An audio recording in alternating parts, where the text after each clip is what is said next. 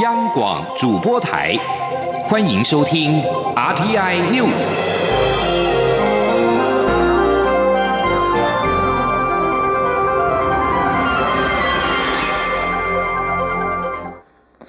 各位好，我是张水华，欢迎收听这节央广主播台提供给您的 RTI News。国际预测机构 IHS Market 看好台湾二零一九年的经济成长，预测今年台湾的经济成长率将达到百分之二点零，胜过南韩、香港以及新加坡。今天在高雄举行辣台派开讲的蔡英文总统表示，这就是政府从二零一六年起就不断加强台湾的内需产业，使得台湾总体经济韧性提高，可以因应外在环境变动。记者肖昭平报道。蔡英文总统与支持者面对面互动的辣台派开讲，十九号首开南部场次，在高雄市与民众分享过去执政三年来政府在经济、国防、外交等面向的施政成果。蔡英文总统从年金改革开始谈起，总统说：“虽然推动年改被人嫌太傻，也承受许多攻击的声音，但要是现在不改。”未来冲击更大，身为总统必须为国家负起责任。蔡总统话锋一转，提到台湾经济发展。之所以会有国际预测机构看好台湾今年的经济成长率，蔡总统认为关键在于台湾从二零一六年起就不断加强台湾的内需产业，以及改善投资环境，使得台湾经济韧性越来越好。尽管外面有中美贸易对垒，也能吸引台商与外资愿意投资台湾。总统说：“因为大家都同意。”台湾的总体经济的环境最稳定，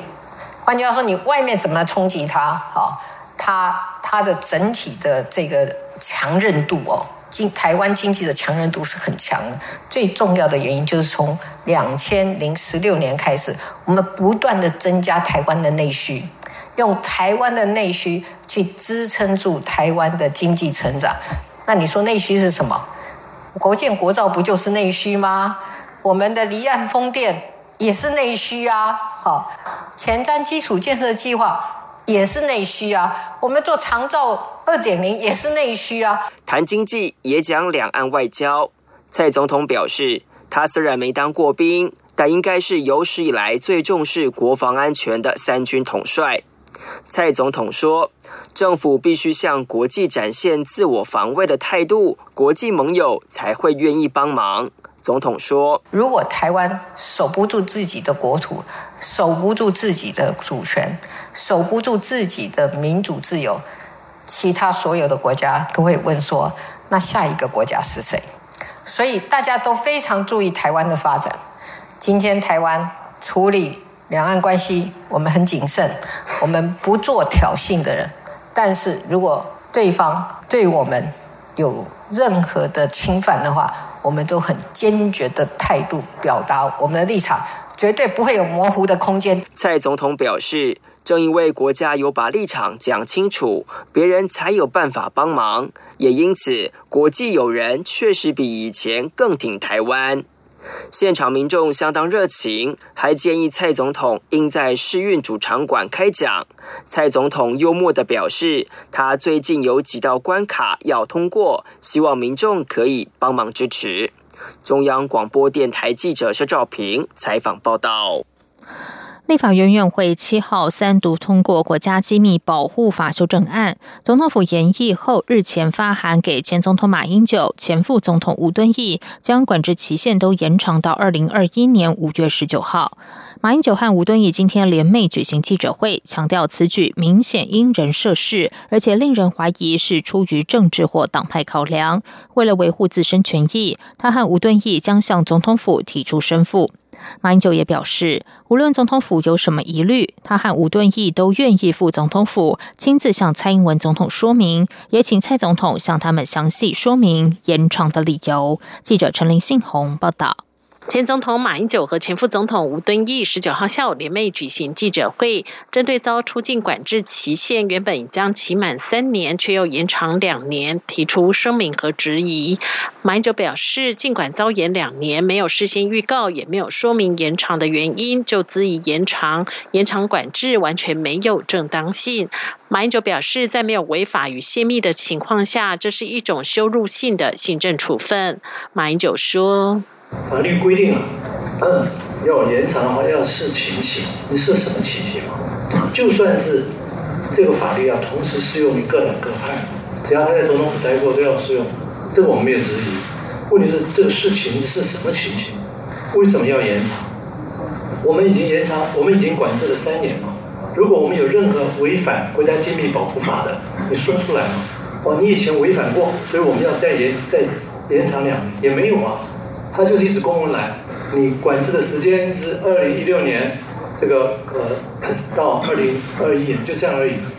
马英九也表示，明后两年每次要出国就得向总统府申请，且要具体说明题目和内容，不但没有人身自由，也没有言论自由。他也表示，他卸任三年来从未违反国家机密保护法相关规定，更不用说泄密，但就一纸公文就被通知在延长管制两年。为维护自身权益，他和吴敦义会向总统府提出申复，并且希望总统府有什么疑虑，他和吴敦义都愿意负总。统府亲自向蔡英文总统说明，也请蔡总统向他们详细说明延长的理由。中央广播电台记者陈林信空报道。总统府发言人张敦涵今天对此回应表示，考量到国家机密公文最低保密期限为十年，对于涉密程度极高的重要人员，如卸任的总统、副总统等，适度延长禁管期，符合法律规范及比例原则。立法院十七号三读通过同婚专法，台湾成为亚洲第一个同婚合法国家。不过，中国官方媒体《人民日报》在推推特贴文表示，中国台湾率先在亚洲通过同性婚姻合法化。对此，外交部长吴钊燮今天在外交部推特以英文表示：“烂透了，民主台湾和独裁中国一点关系都没有。”吴钊燮今天在外交部推特上转贴《人民日报》海外版的贴文，并表示这项法案由我们的国会通过，很快的将由总统签署生效。吴钊燮说：“民主台湾本身就是一个国家，和独裁中国一点关系也没有。”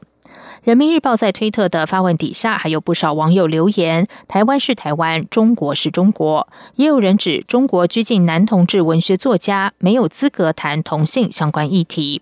而就在十七号当天，中国上海同济大学为反制同性平权组织动员，在校园遍布保安盘问学生，并且没收彩虹旗和相关标志，反遭挺同网民的围剿。中国大陆 LGBT 族群纷纷发文肯定台湾，并呼吁同性平权，彩虹成为大陆网络最热门的图像。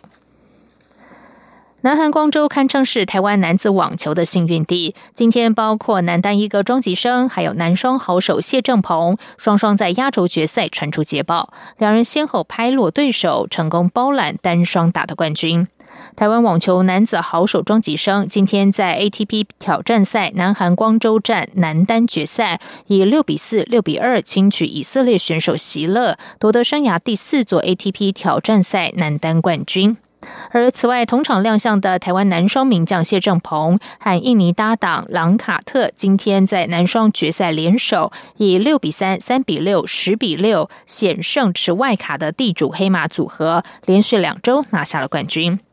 而另外，台湾最速男杨俊翰今天在日本大阪举行的田径黄金大奖赛男子两百公尺决赛，缴出了二十五秒五零夺得银牌。不过很可惜，没能达到二十秒二四的东京奥运参赛标准。接下来他将会返台，并且参加下周登场的台湾国际田径公开赛，希望能够再接再厉，继续朝奥运的门票来努力。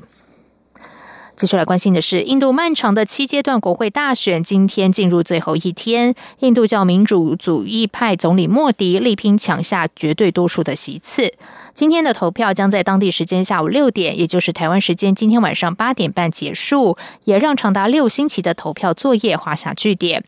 印度这次大选是从四月十一号开始分七阶段投票，今天结束，预定二十三号开票。以上央广主播台，谢谢收听。这里是中央广播电台台湾。